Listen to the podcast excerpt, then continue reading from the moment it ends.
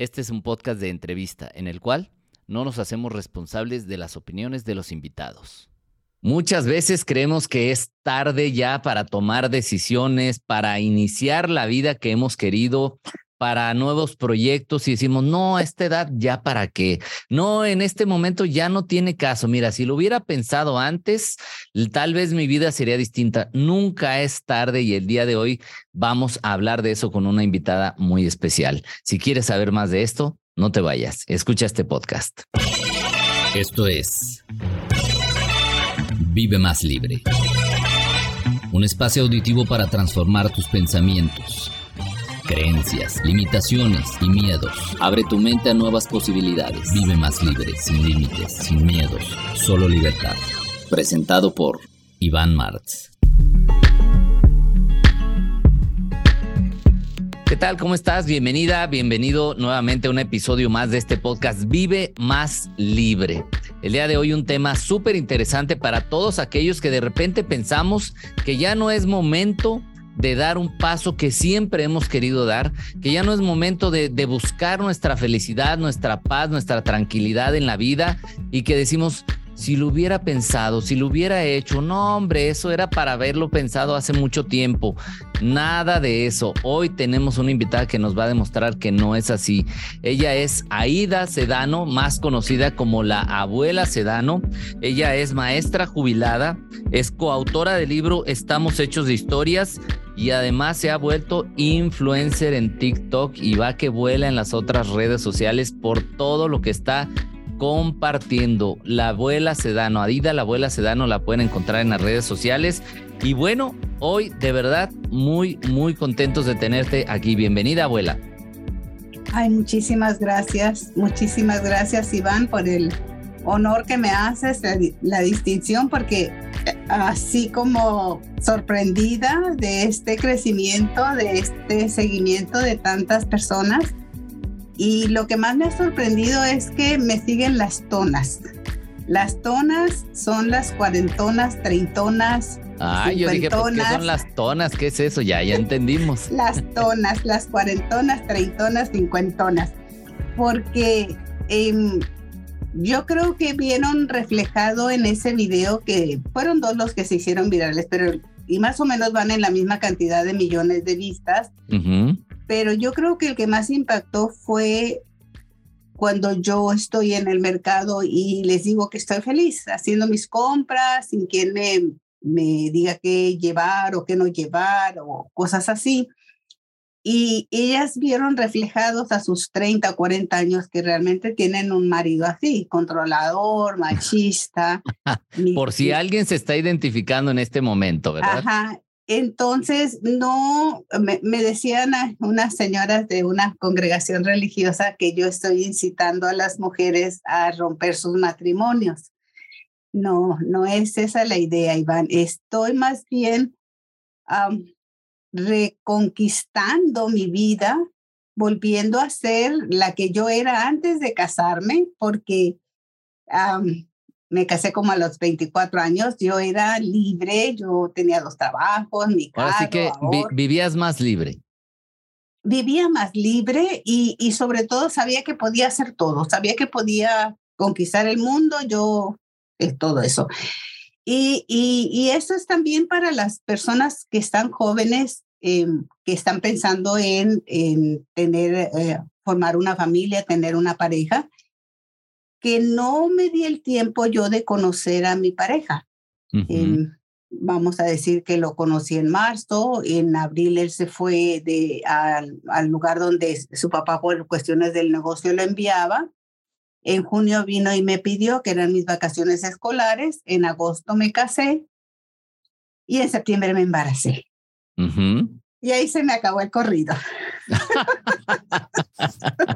Ahí se frenó todo. Oye, de, primero eh, cuéntanos de dónde nace este tema de la abuela. ¿Por qué la abuela? Porque aunque tú dices, bueno, ya tengo cierta edad, pero te ves muy bien. Y ahorita antes de empezar la grabación dijiste que estabas como buenona. Buenona.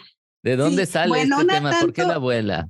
Eh, cuando yo les digo buenona y se ríen tanto es que estoy buenona de mis sentimientos, estoy buenona de mi mente, estoy buenona de mi salud. O sea, eh, he salido súper perfecta en todos mis análisis médicos. Entonces estoy buena en todo. Entonces, como para decir mental, física, emocional, pues buenona, buenona, no está la palabra, así de corazón encerramos todo. Claro. Em, ¿Qué te digo? Ah, ha, sido difícil, Iván, voltear atrás y traer el, el, pasado al presente. No es bueno, no es saludable, emocionalmente es, es muy fuerte, pero cuando se viene el 2020, porque ya para el 2020 yo ya estaba, yo había abandonado ya mi casa, no me, no me divorcié ni me separé, separación así, no. Yo abandoné mi casa. Esa es la razón. Entonces te encuentras con concursos en Facebook. Yo le digo mucho a mis seguidoras, sigan esos cursos, se ofrecen gratuitos y empiezas a, a conocer el, el, pensamiento de otras personas que no son tu entorno familiar ni tu pequeño entorno de amigas. Entonces, eh, tu, tu mente, tu corazón, todo se empieza a, a, crecer, a expandir. Esto, qué interesante. Y mire, para empezar aquí, nomás entre tú y yo, sin que lo, lo sepa el doctor Lozano, me caía re gordo. Antes del 2020, yo soy muy musiquera. Yo prendí el radio y luego oí esa voz de ese hombre que decía, y usted no se deje, que usted para acá los sentimientos y que hágale así, que número uno y que número dos. Y yo decía, bueno, y este hombre me conoce. ¿Por qué me está hablando de esa manera, no? Ajá, ¿por qué sabe tanto de mi vida? Y le cambiaba el radio. Fíjate que todo no. O sea, había algo que te, que, te, que te chocaba, pues, ¿no? Sí, no son coincidencias, son diosidencias. Claro. Y otro día, yo te digo, yo manejando, eh, cruzo la frontera con frecuencia, hay que hacer el línea y todo eso. Y prendí el radio y ese hombre aparecía en todas las estaciones. y decía yo, no puede ser otra. Y, y luego ya empecé a escucharlo un poco más y te cala y te duele. Y dice, tienes razón, pero él dice, sí, ¿y cómo le hago? ¿A quién le digo? Porque ya anteriormente, cuando era joven, preguntas, preguntas a tu tío, a tu tía, y todo el mundo te dice las mismas respuestas, las mismas mentiras, ¿cómo, se, ¿cómo te dicen ahora? Este, cuando es recurrente las respuestas, eh, se, me, se me escapa el nombre ahorita, ideas limitantes. Creencias limitantes.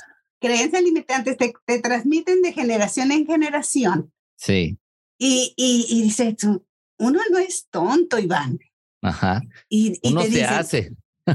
Lo que pasa es que el entorno de la mujer mexicana es muy chiquito. La familia de tu marido, la familia tuya y, y, y, y tu propia pequeña familia, ¿no? Entonces, todos dicen lo mismo. Sí. Dale a la niña la muñeca, dale al niño el carrito, que el niño no llore, macho, que no que se haga hombre, ay, se cayó esa salidita y vámonos, no llore. Ideas que vienen de generación en generación sin que nadie las cuestione, sin que digas, oye, sí me sirve, no me sirve, nada más es así ha sido y así te va, ¿no? Ajá. Y cuando yo era maestra, en mi tiempo de maestra, porque no, no estuve mucho tiempo frente al grupo, me, me jaló más la administración, el aprender y enseñar. Yo era muy buena maestra y, y todo el mundo me decía, ¿cómo haces para, porque siempre como era la nueva, a pesar de que tenía el pelo blanco, mijito, por eso es que me dicen abuela desde, desde los treinta y tantos, yo tengo el pelo blanco. Ya entendimos, ahora sí. Sí, entonces em, decían las maestras en una escuela muy grande que cómo hacía yo para que mi grupo me, me, me hiciera caso, hiciera este, que, que tuviera tan buen grupo. Me daban o sea, lo que nadie quería, mándenlo con la profe Aida. Ella recibe todo. Haz de cuenta que mi, mi, salón era el de, échame todos los, los, eh, los traviesos, los de déficit de atención, los que antes que no se sabía del autismo, el que usaba muletas porque le había dado poliomielitis. A mí me daban todos esos niños que, que de alguna manera la gente, los maestros consideraban que era problema. O sea, los problemáticos, la maestra Aida, ella puede con ellos. Entonces me decían que cómo hacía yo para que mis niños se formaran, hicieran lo que tenían que hacer. Pues muy fácil, Iván. Fíjate que, que, que, es una, eh, y eso se lo pasa a las tonas y a las conectones y hasta las más viejas como yo, porque no tengo seguidoras adultos mayores, tengo muy A las tonas y a las más tonas. Ajá, y tengo pocos hombres también, pero el, el ego de nosotros los humanos mm. es, es como, como la levadura. Ok. Yo me, yo pasaba por mis niños y estaban todos deformados y queriendo llorando. Y con la mamá decía, no, no vamos a ser los mejores formaditos, mis niños. Ustedes, este grupo es el más maravilloso. Vamos a estar muy bien, vamos a estar muy contentos. Les voy a cantar, les voy a contar un cuento. Iba caminando por mi fila de cuarenta y tantos chamacos, antes que no teníamos, porque era maestra rural, que no teníamos ayudantes. Sí. Somos los mejores y vamos a ganar. Vamos, les voy a contar un cuento, vamos a cantar. No, van a estar, mi salón está hermoso, precioso, les va a gustar. Y los iba motivando. Y luego, la otra cosa que digo yo, cuando vas a la, al mercado y ves a esos niños mal portados y luego la mamá que ni de caso les hace ni nada, el mercado es una aventura, Iván. Enséñale al niño que huela cuál es el cilantro y cuál es el perejil, la manzana verde, la manzana roja, si está más grande, si está más chica, si la subo, si la bajo conceptos de dónde van, pero no quieren hacerlo. Y luego quieren que sus niños sean exitosos y fantabulosos si no les enseñan. A ver, abuela, aquí quiero, quiero apuntalar algo que me parece interesante sobre lo que estás diciendo y en base a tu experiencia. ¿Es lo mismo enseñar que educar?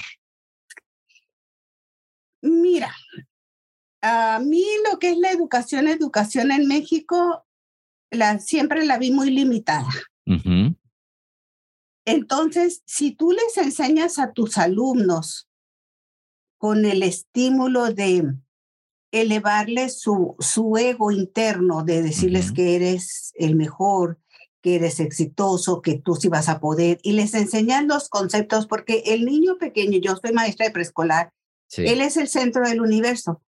Pero si tú le enseñas que hay derecha, izquierda, arriba, abajo, adentro, afuera, los conceptos de la vida, y cuando ese niño aplica esos conceptos a su vida real, se dio el aprendizaje. Okay. Fíjate, Iván, qué, qué interesante porque yo oigo muchísimos conferencistas, yo no veo televisión, yo no veo Netflix, yo veo conferencistas como tú, como el doctor Rosano, como eh, Gaby Pérez y las tanatólogas, como Jorge Bucay, con Gaby, Gaby Vargas. Gaby Vargas, em, este otro muchacho de Tijuana, se me fue el nombre ahorita. Entonces, oigo conferencias y aprendo mucho de ustedes. Y dices tú, ¿por qué la gente, por qué hay una gente más exitosa que otra. En mi experiencia, en lo que yo he vivido es que cuando tú aprendes algo y nomás lo aprendes, pero no lo usaste. Pero si usas ese aprendizaje en tu vida diaria, ahí está el conocimiento. O sea, es no es el conocimiento está bien, pero si nada más lo acumulas, si no lo pones en acción, no sirve de nada. Alguna vez escuché, a ver si coincides con esto, una idea que es el sabio no es el que sabe mucho, sino el que aplica lo que sabe. ¿Qué dirías tú entonces? No te claves con demasiada información, sino aquella que vas entendiendo, recibiendo, aplícala o cómo, o cómo sería esto. Así es, mira, el, al yo mirar tantos conferencistas y ustedes tener sus propias maneras de comunicarse. Dijo yo, ¿qué me sirve de Iván Mar? ¿Cuál es lo que él me puede sumar a mi vida? Ay, digo yo, eh, se ríe, conecta con la mirada, es, es eh, usa palabras eh, usuales, no es tu vocabulario muy, muy, a pesar de que yo sé que eres una persona de, de una preparación intelectual grandísima y tienes muchos conocimientos, tu vocabulario llega a la mayoría de la gente. Entonces, no, no estás, en mi opinión, no estás tratando de decir, ah, yo iba a armar el que tengo esto y tengo este título y este, ah, y estudié acá y sea. No, lo platicas como una manera normal de lo que ha sido tu recorrer en la vida del aprendizaje. Pero cuando comunicas con la gente, eres, eres muy normal.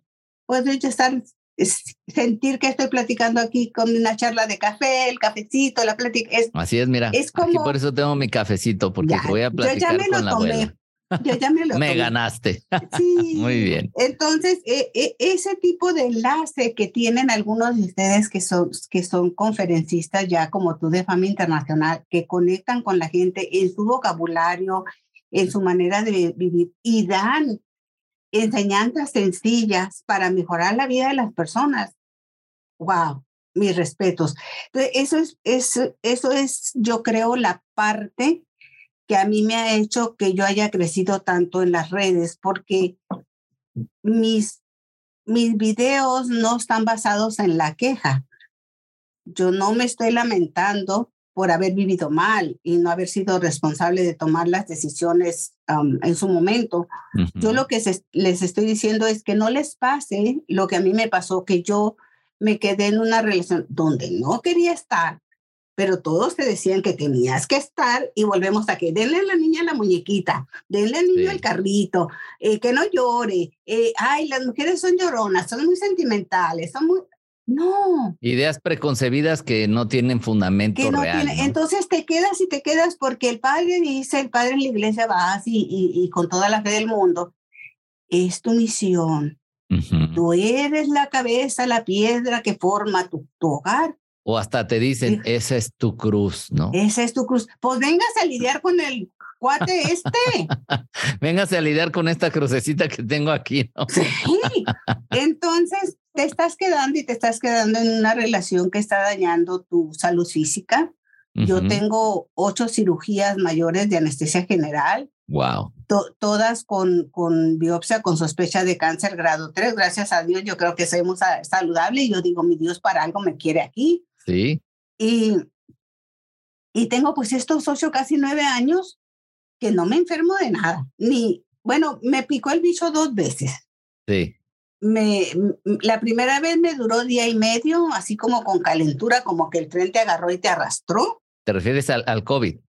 Ajá, y luego se me quitó. Y luego se me quitó. Ni el hambre perdí, ni el sabor, ni nada, porque mira, enfermo que come y va al baño. No está tan enfermo. Se lo crea. Entonces, la segunda vez, eh, un año después, exactamente en el mismo mes que tenía un curso contigo en Tijuana y me lo perdí, pero ya tengo mi taza y mis documentos, este, me dio otra vez, me duró medio día. Pero de todo modo, no, puede ser uno irresponsable y andar por ahí propagando el bicho, ¿verdad? Entonces sí guardé mi, mi, no mi cuarentena, creo que ya ahora te dicen 14 días. Sí, correcto pero de ahí en fuera ni tos, ni gripa, ni dolor de cabeza. Me, me, me, llama mucho la atención esto que dices, a ver, después de que 40 años estuviste en esa, en esa relación. 43. 43 años.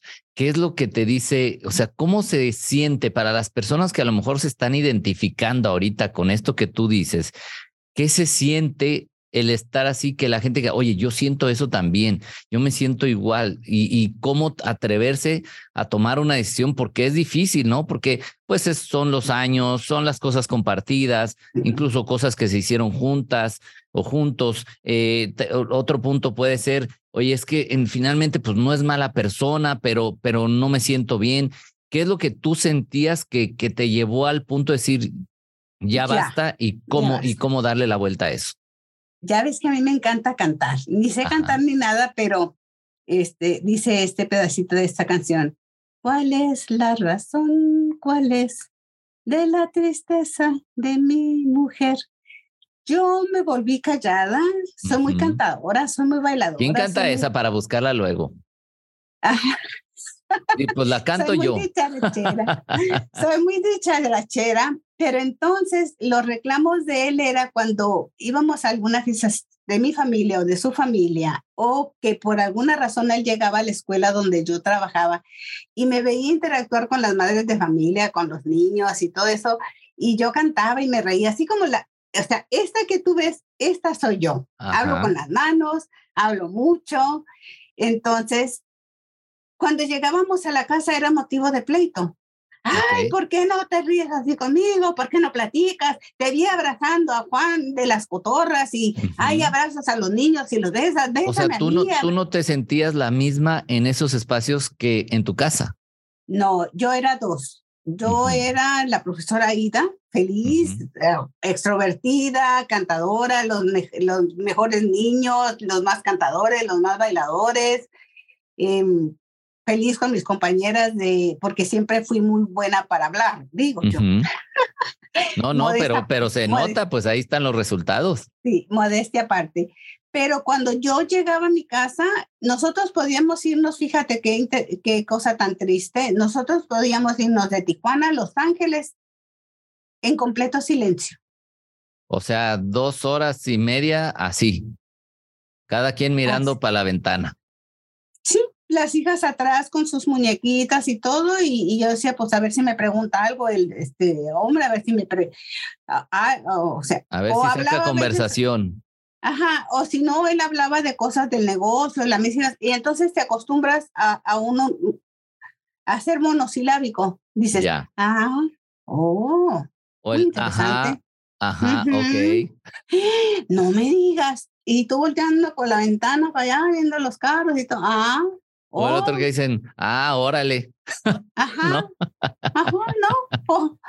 Y tú sabes, ajá, entonces, y luego te, decía, ¿y tú no tienes nada que platicarme? Pues ya sabes, le decía yo lo de la escuela. Ay, no, ni empiezas con lo de tu escuelita maestrica. Ok. Entonces, al usar esa palabra maestrica, ya es insultante. Porque tener un título te costó ir a la escuela, claro. ¿no? Entonces, que lo minimicen, pues no se vale, ¿no? Ajá, entonces le digo, pues ya las cosas de la familia, sabes, estuvimos juntos. Las salidas eran de mi casa a su casa o de mi casa a la de mi familia y con nosotros. Sí. Nunca se podía hacer una carne asada, nomás nosotros y, y las hijas. Ay, le voy a hablar a mi compadre que se venga. Sí, vente, compadre, tráete la chela, que no sé qué. Ah, como el chiste este de la famosa esta, que, que, que dice que es igual que el doctor César Lozano. ¿Cómo se llama? India Yuridia. Ah, ya. Así decía, hazte la salta, de una vez hazte la, la picó y luego acuérdate que viene fulano que no y una que pique, una que no pique y una que pique más o menos. Ajá. Entonces yo, ¿por qué no podemos hacer algo nomás nosotros, mis hijas y él y yo? No, jamás, jamás. Y, y al paso del tiempo que te vas dando cuenta que te vuelves monosilábico, que no hay alegría en tu, en tu chispa, en tu relación matrimonial. te, sentías que te sentías triste, te sentías cómo? Mm, en mi casa, cuando él no estaba, todo estaba bien, todo fluía, las niñas y todo estaba bien. Y cuando él salía, decía yo, ay Dios mío, que se tarde mucho, que le entretengan los amigos, que no regrese, que no regrese, o sea, que se tarde para que ya estén acostadas las niñas. Y yo, porque si le había ido bien en el negocio o en lo que él estaba, pues llegaba de buen humor y jugaba un ratito con las niñas y ya me platicaba y todo, y yo, ah, oh, ajá, qué bien. Entonces todo estaba bien, pero si había estado las cosas mal, llegaba desde eh, los juguetes tirados y esto, y, y, y, aquel hombre tan grande, porque no me, y todo eso te asusta, te agobia, te, te, te, te, te da miedo, te, entonces, o sea, tu sensación cuando estabas con él era de, de angustia, de miedo, de qué? Sí, las dos cosas. Las dos cosas. Cuando ya se casan las hijas y quiero yo, eh, tuve varios intentos de separarme. De hecho, el cuento del ogro y la brujita que está en el cuento es parte de la vida que yo viví. En el libro que escribieron de, en el libro que estamos hechos de historia, sí. Sí, estamos hechos de historia. Y en donde hablo de, de los elfos, los elfos es lo que ahora en los cuentos de ahora se, se llaman los trolls, son unos muñequitos que tienen el pelo de colores y se camuflachean. Esta era la gente que vivía. ven corazón, Ya tenemos un visitante extra. Sí, es, es, mi perrita. Toca a alguien o pasa a alguien y, me avisa. Entonces, eh, esas son las personas que vivían a mi alrededor, que de, de, repente eran muy amables, pero de repente cambiaban su, su manera de ser o de criticarme. Sí. Porque en toda la familia de él y en la mía soy la primera que fui a la, a la escuela eh, que obtener un título. Ajá. Y, y, los, y los enanitos, ven corazón, que debieron, que debieron, ven amor, ven, ven chiquita, ven que debieron este, haberse llamado, ahí me falló, debieron haberse llamado los, mira, ya, debieron haberse llamado los duendes, pero se me fue la palabra enanitos porque es, es ahora más usual llamar así a, las personas más pequeñas de estatura. Y bueno, pues un error de, de escritora principiante pero eso habla de cómo a veces transmites de generación en generación el odio. Sí. En, en esa historia los, los duendes transmiten el odio y, y, así nos transmitieron algunos familiares a nosotros el odio por algún pariente, por algún abuelo. Y, y es lo que te digo, la casa es un factor muy importante de, de formación de quién tú eres. Sí, correcto. ¿Ven, corazón? Entonces, ¿qué, ¿qué es lo que tiene uno que hacer? Ser más propositivo con los niños, eh, ser con los adolescentes, tener más paciencia, enseñarlos a negociar, porque toda la vida es una negociación. Em, em, empezarlos a que, a que den su punto de vista, porque yo no podía dar mi punto de vista porque no era válido con él. Entonces, ¿cómo puedes enseñar a tus hijos a hacer una cosa y, y, y representar otra. Y era lo que hacíamos. O sea, yo era una en mi trabajo, mis hijas eran otras cuando él no estaba con sus amigas y todo, pero cuando estaban dentro de la casa calladitas nos veíamos más bonitas, todo en orden, ahí viene su papá, recojan los sujetes, pónganse así, entonces, ay, aló papá. O sea, e, e, e, ese, esa ambivalencia de, de personalidades que les vas dando a tus hijos no es correcto. Tienen derecho a opinar, está válido llorar. Si se rompen las cosas, son cosas. Y a veces hacemos un escándalo porque se rompió un florero, porque costó X cantidad. ¿Qué se rompió?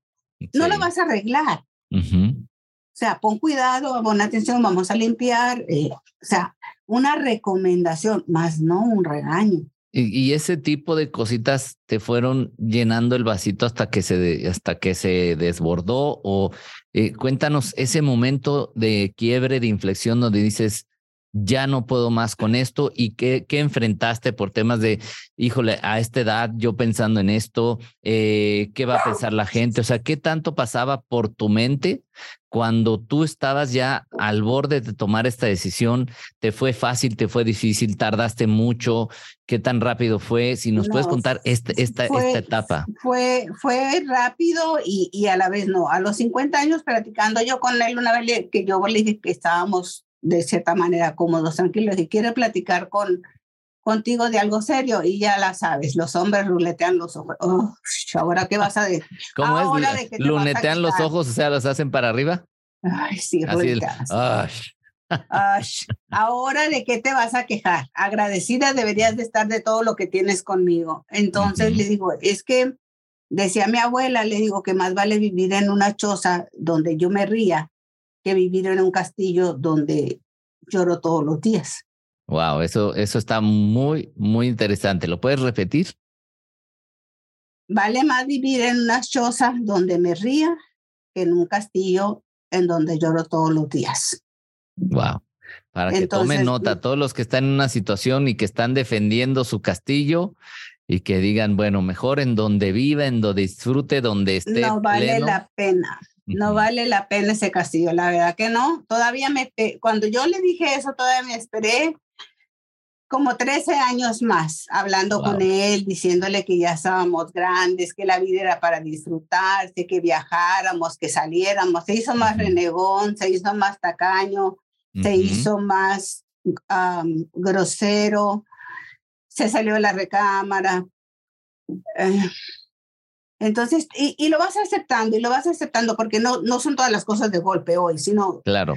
Ajá, entonces estaba yo un día sentada en mi, en mi sala de mi casa, solita, y dije yo, híjole, nosotros vivimos hasta los 90 años. Yo tenía 60 y algo. Sí. Y tengo una tía que tiene 97 y todavía está preparando su, su party de los 98. Eso, cara apenas empezó con ligeros cambios de carácter por la demencia senil, pero pues ya 98 son 98. Claro, claro. Entonces dije yo en la torre, dije, híjole, me faltan como 30 años. Ajá.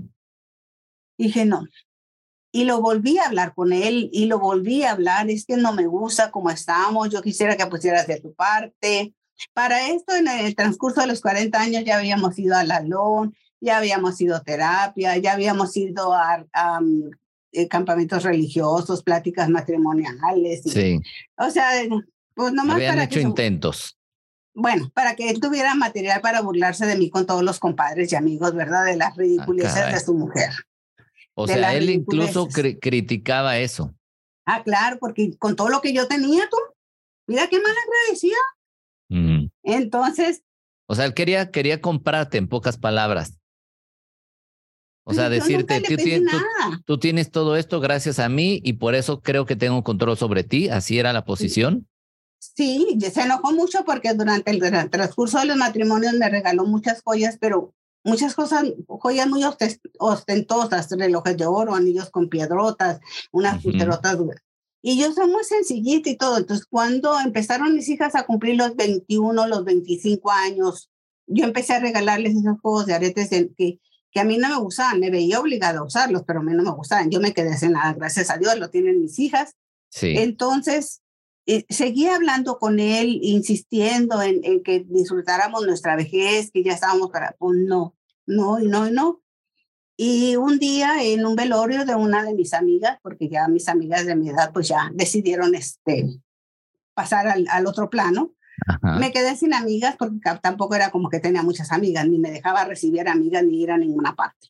Ok. Entonces estábamos en el velorio y llega un maestro y, y me, y me abraza. Nos habíamos conocido, no sé, por 20, 30 años. Estaba Sí. enfrente a su oficina de la de nosotros. Y, y ya nos sentamos a platicar. Mis hijas lo conocían desde niñas y todo. Es un- es, eh, a, a platicar y de repente llegó y, y jaloneó al maestro.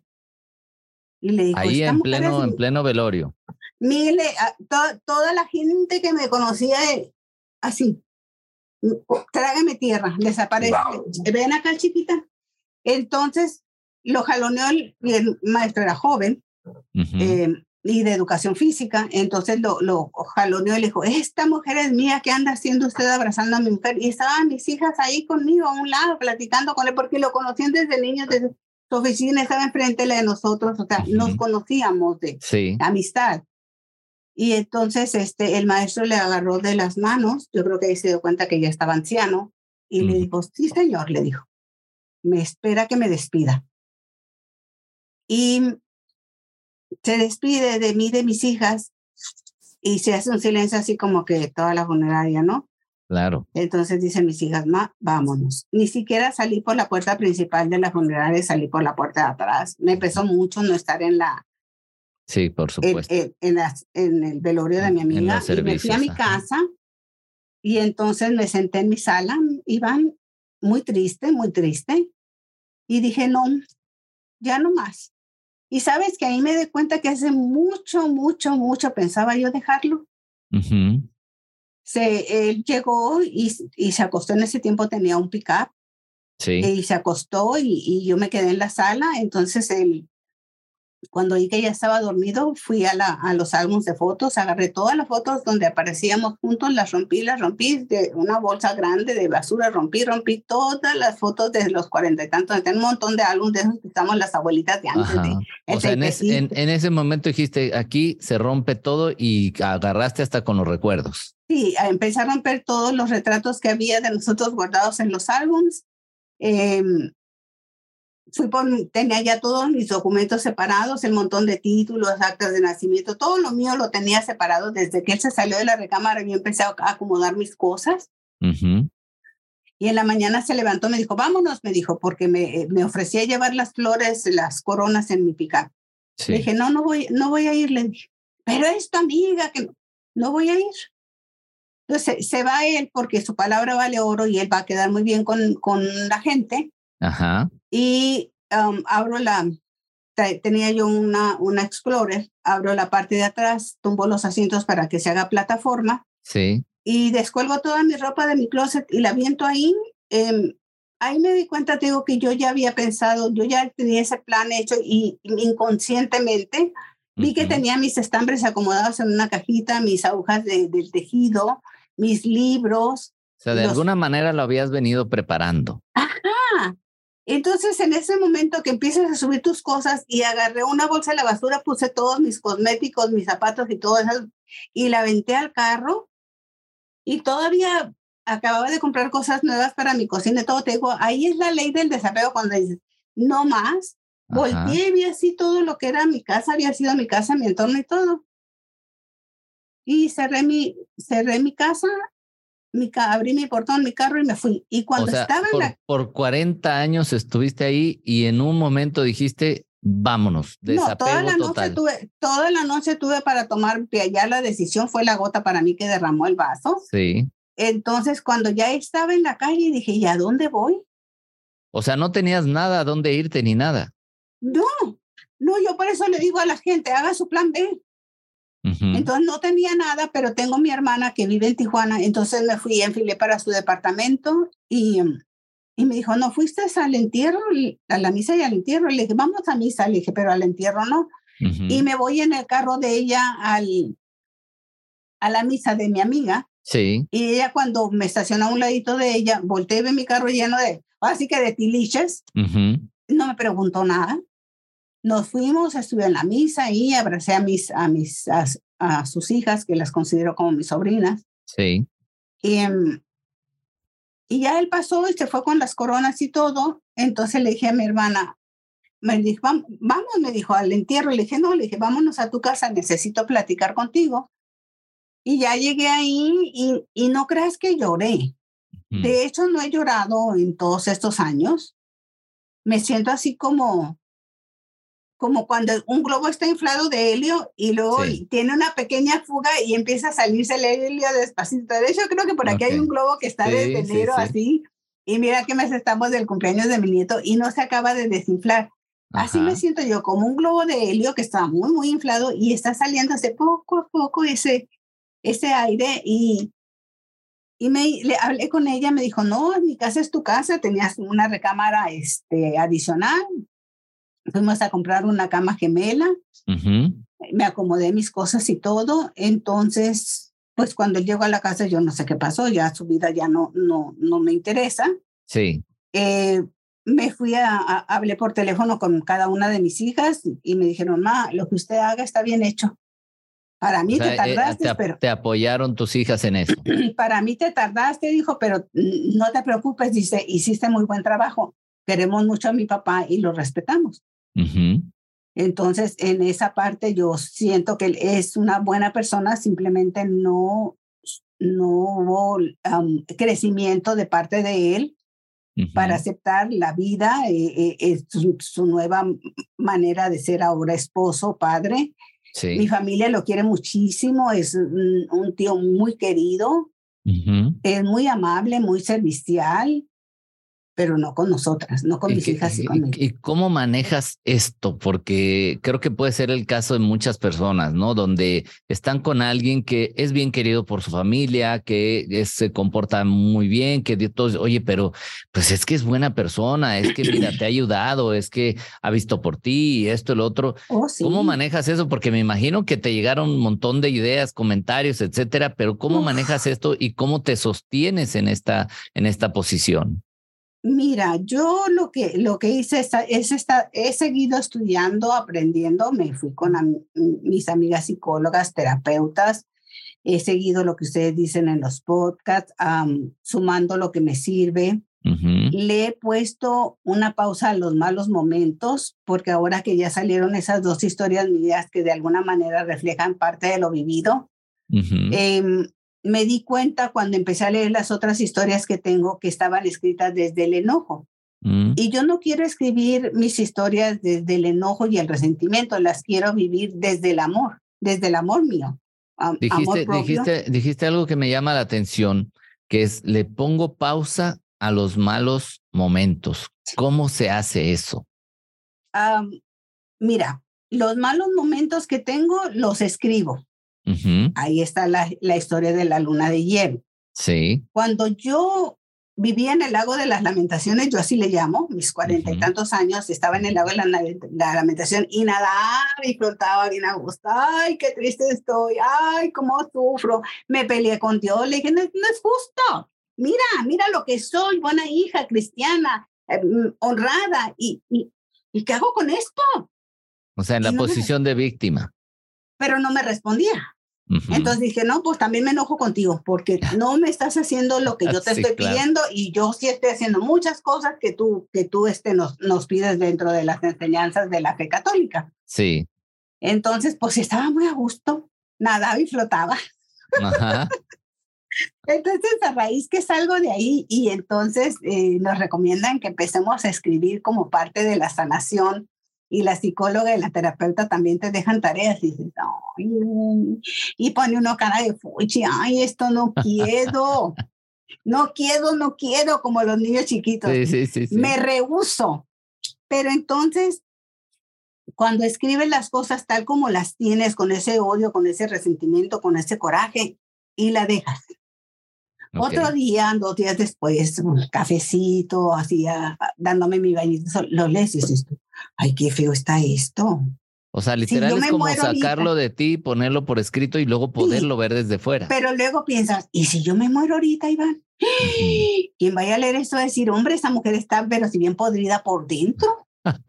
Entonces empiezas a corregir la escritura, pero ya desde el amor.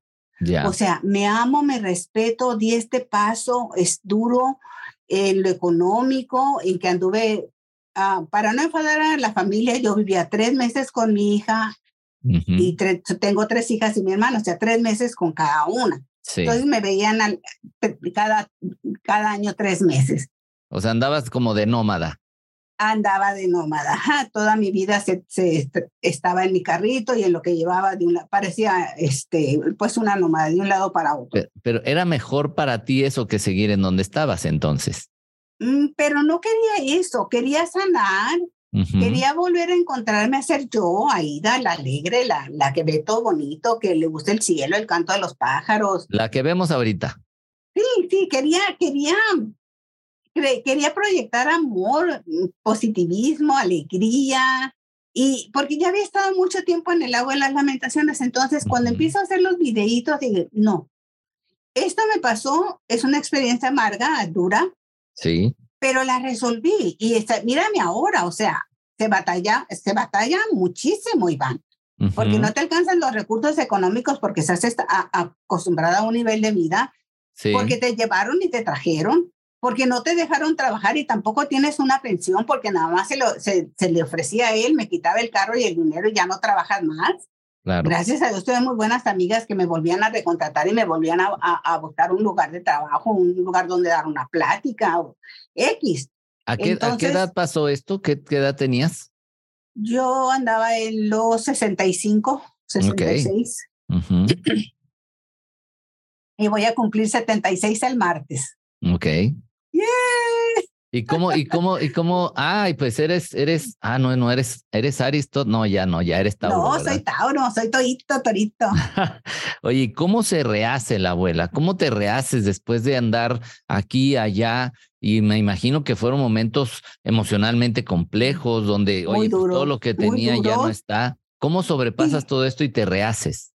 Mira, mi psicóloga me dice que cuando voy a llorar, y digo, la verdad, yo lloré mucho cuando estuve casada, pero lloraba cuando me bañara para que nadie me viera. Okay. Y luego le digo, desperdiciar mi tiempo ahorita a llorar, no lo creo. Entonces te digo, yo cuando yo ya escribí las historias, que tengo varias, entonces yo le puse una pausa como, ¿te acuerdas aquellas grabadoras que antes cargaba uno que tenía pausa, adelantarla o claro, retrocederla?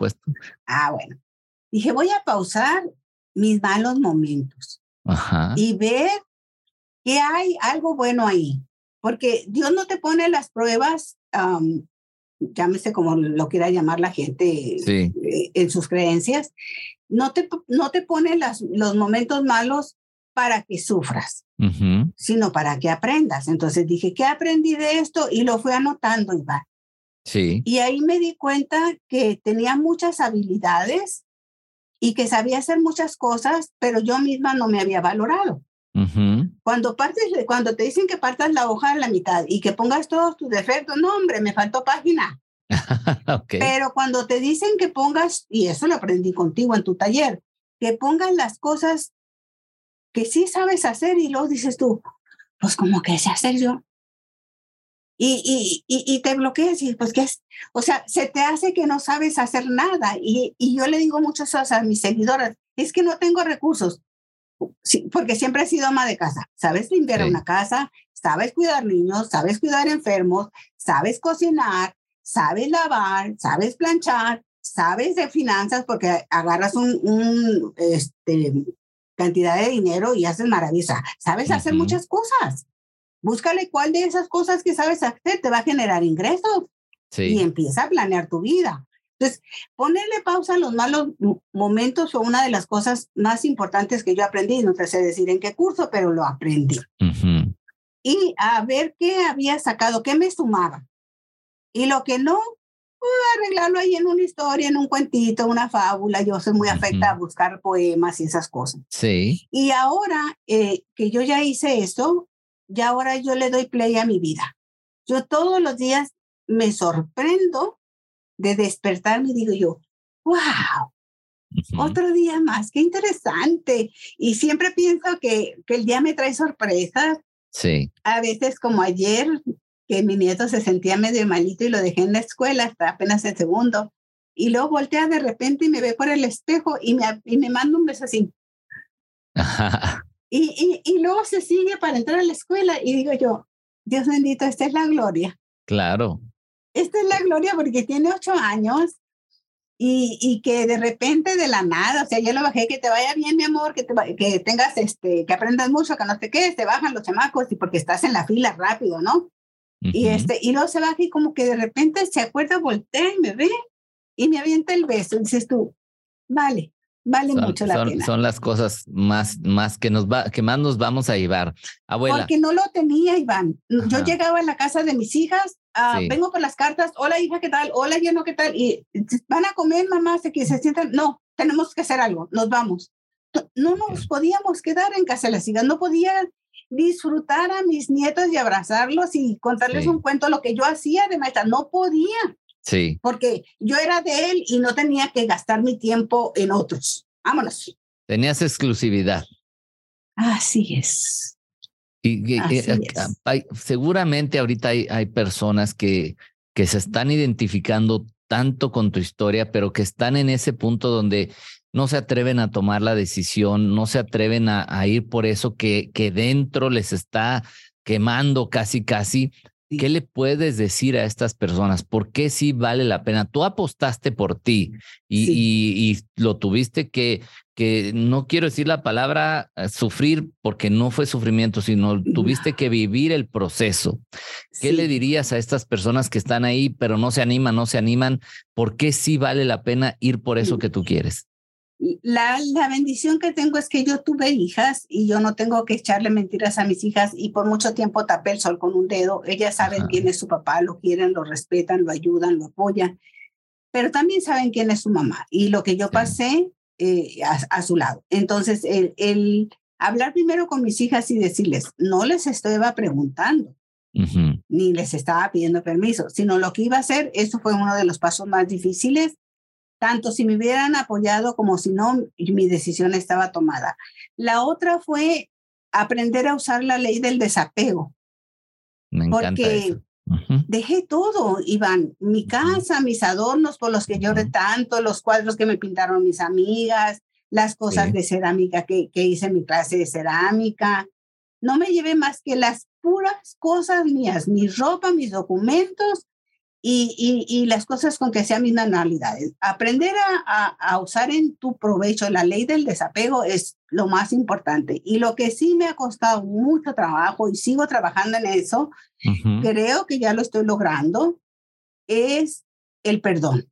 Ok. Eh, perdonarme primero a mí por mi cobardía de tantos años y haberles dado un mensaje equivocado a mis hijas de que eso era normal cuando no lo era gracias a Dios, son, son muchachas universitarias y están en, con su psicólogo y están aprendiendo a sanar su niño interior y están creando unas familias que a mí me, me dejan con la boca abierta cómo manejan sus familias y, cómo es su matrimonio.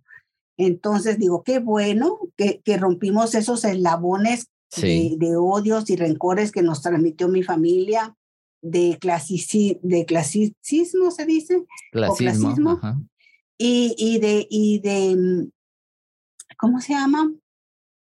Somos, nos enseñaron a menospreciar a la gente que no era como nosotros. Ya entendí. Entonces, tanto, tanto en el nivel académico como social, como del color de tu piel y todas esas cosas que dices tú, ¿de dónde son? Entonces, eh, romper todos esos eh, em, ideas eh, absurdas y, y, y, como te digo, perdonarme a mí y perdonarme pero es que no tengo nada que perdonarle, porque en realidad ahorita lo que he aprendido es que yo lo permití. Sí. Yo lo permití. Yo con quejarme y pedir consejo a mis madrinas de boda, a mis tías, a mis comadres y todo, y que todo el mundo me dijera que así era la vida y yo lo aceptara. No, cuestionen, pregunten muchachas, pregunten a sus novios, cómo vamos a hacer la familia, si vamos a tener hijos, si vamos a manejar el dinero juntos, si, cómo vamos a vivir, dónde vamos a vivir, cómo vamos a viajar. Futuren. No nomás, ay, es que estoy muy enamorada, y se enamora uno 20 mil veces, nomás que yo no me di permiso. pero si no hubiera sido muy noviera, pero tenía la, relación, la, religión así como que muy tatuada, entonces, claro. de un solo hombre y de un solo hombre me voy a morir. Pero eso no es regla general. Sí, claro. Hablen, pregunten, cuestionen, dejen que sus adolescentes, por favor, abran la boca que no sean monosilábicos. ¿Qué quiere el chamaco? ¿Por qué lo quiere? Convénceme de que lo que quieres tú, le digo a mi nieta de tres años, convénceme. Dame argumentos que me convencen que tienes la razón, que no vas a atender tu cama, dime por qué. Sí. Y si me convences, bueno, pues me convenciste. Entonces siempre estoy negociando con el chiquito también de ocho y lo digo, no puedo creer que estarán haciendo estos zapatos en la sala aquí.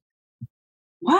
Tenemos donde guardarlos bueno, algo pasó y yo no me fijé. Y me vengo a la cocina y al rato regresas y ya no están los zapatos. Ajá, ¿me entiendes? Cosas así que o sea, tú viniste, tú viniste a romper, por lo que me estás diciendo, tú viniste a romper el molde.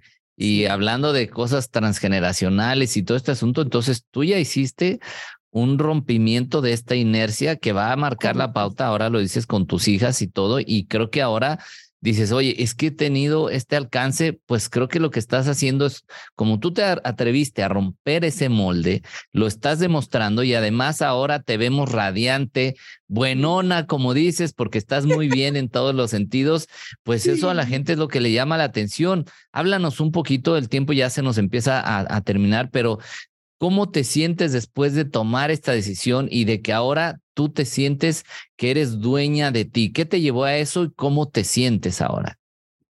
Mira, ahorita estoy muy feliz, muy contenta, sigo aprendiendo para compartir, sorprendida con mi crecimiento en las redes, gracias a Dios, y espero seguir pudiendo dar contenido de, que sume pero de principio, que te voy a decir, los dos, tres primeros años, cuando me perseguía, si me llegaba a encontrar, me jaloneaba queriéndome subir a su carro, cuando nos encontramos en la carretera y me, me con su picar me chocaba la, la mm, defensa de mi carro o se me atravesaba, eh, eh, era angustiante, me daba miedo y todo, pero cuando vas viendo que te estás fortaleciendo como persona y que y que ves que sí se puede y que tu pensión es muy chiquita, pero si la acomodas, te alcanza y que las hijas te dicen, ma, tú no te preocupes, yo te pago el teléfono, ma, tú no te preocupes, yo te pago la aseguranza del carro, usted muévase, señor, usted hágale, señora.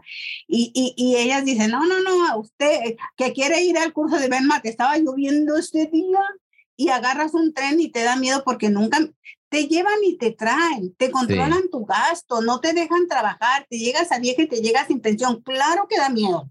Claro. Pero con poquito, mucho, mi, mi felicidad, mi tranquilidad, vale oro, vale oro. Entonces sí, sí, sí da miedo, sí es bien difícil, se, se necesita, yo creo que me tardé mucho en bajarme mi, mi faldita de adulto y decir, esto quiero, tope lo que tope, cueste lo que cueste, esto quiero y por eso voy. Y aquí estoy, no pasa nada. Mañana se muera uno, ya se olvidó. Y ahora estás más plena. Sí, hermosamente plena, eh, encantada de, conocer a gente como tú que se ha cruzado en mi camino, de seguir aprendiendo y compartiendo, de tener tanto amor que dar y, y, depositarlo en el animalito de mis nietos, en mis nietos, en ustedes, en mis seguidoras, en, en tener la palabra oportuna, propositiva, wow, no tiene precio.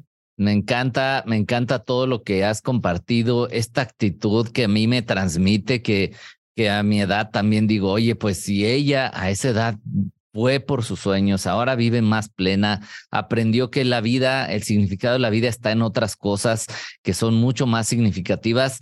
Para mí es una gran enseñanza y yo quiero agradecerte eso porque ya te vengo viendo, pero ahora en esta conversación, bueno, me queda mucho más claro que, que hay que de verdad decir, a ver, ¿qué vale la pena en mi vida?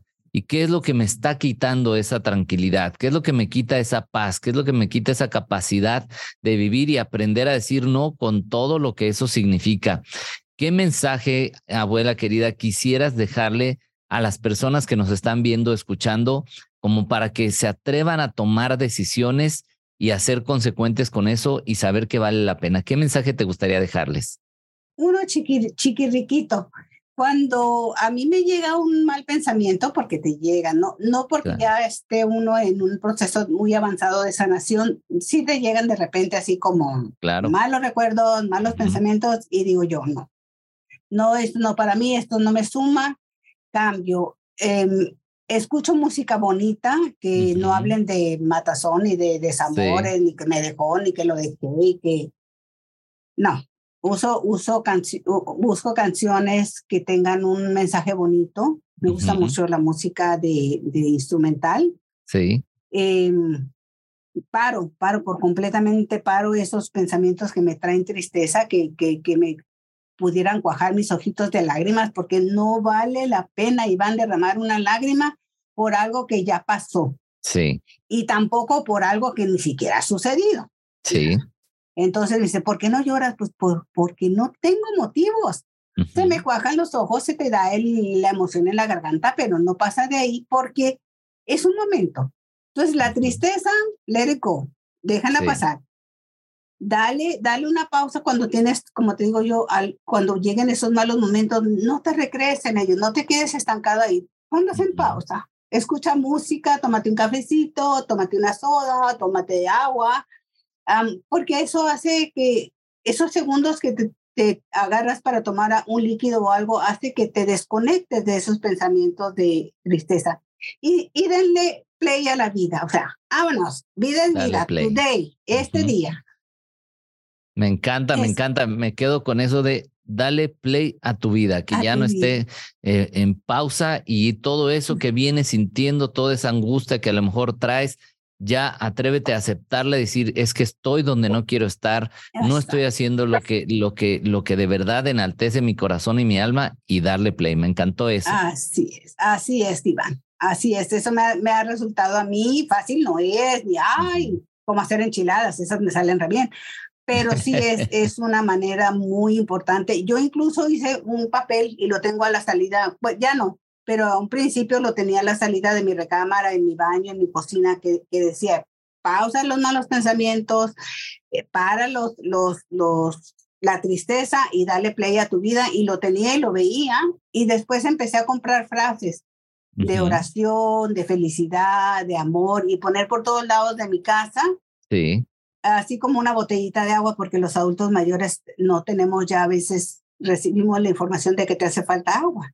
Entonces, yo, tú ves en mi casa botellitas de agua por diferentes lugares y, y letreros. Hogar, porque nunca había tenido nada, Iván. Entonces ahora es mi hogar, es mi tiempo de oración, es mi tiempo de amar, es mi tiempo de familia. puras palabras de esas bonitas. Y por lo regular yo las decoro con servilletas o las pinto. Ok. Y, y hacen que, que esté en el aquí y en el ahora. Que es hoy, mi día, mi día favorito es hoy. Estar en el presente. Muy bien, abuela. Pues muchísimas, muchísimas gracias. El tiempo ya se nos, se nos está terminando. Podríamos seguir hablando y hablando porque tienes tanto, tanto que aportar. Estoy seguro que vamos a volver a hacer un, episodio más si así lo aceptas, si así lo permites. Y de verdad, agradecerte este espacio, estas palabras, esta energía que nos has compartido el día de hoy. De verdad, muchas gracias, abuela. No, gracias a ti, ha sido un honor y es la, la verdad que ustedes endulzan mis oídos y hacen muy bonita mi vida. No, igual tú, igual tú para nosotros. Y bueno, pues, eh, ¿dónde, ahora sí que dónde la gente te puede encontrar? Ya sabemos TikTok, Facebook, Instagram, ¿cómo te encuentran ahí en las redes? Igual y en YouTube también, el 25 de abril, que es mi cumpleaños 76, va a haber una sorpresa en mi canal de YouTube para que vayan corriendo a inscribirse. Ajá. Y este, y pues voy a empezar a, hacer cosas diferentes, a ver qué se me ocurre. Estoy planeando travesuras. Me encanta. Y apareces como la abuela Aida Sedano. Sedano, la abuela. Aida, Sedano, la abuela. Y todos tienen mi foto. Y esto me han ayudado ustedes. Yo con ustedes aprendo. No, al contrario, pues ahí ya saben, la pueden encontrar en Aida Sedano, la abuela. Gracias nuevamente, gracias a ustedes que estuvieron aquí escuchando, conectados o viendo este podcast. Y bueno, pues aprendemos ahora a que la vida comienza en el momento que lo decidas sin importar la edad que tengas. El punto es tomar la decisión. Gracias, gracias a todos por habernos escuchado el día de hoy. Si estás en Spotify, no olvides calificar este podcast ahí donde están las estrellitas, de preferencia con cinco. Si estás en YouTube, no olvides suscribirte y dejar algún comentario. Gracias a todos, infinitas gracias y no olviden que me encanta que estén aquí. Esto fue Vive más libre con Iván Martz.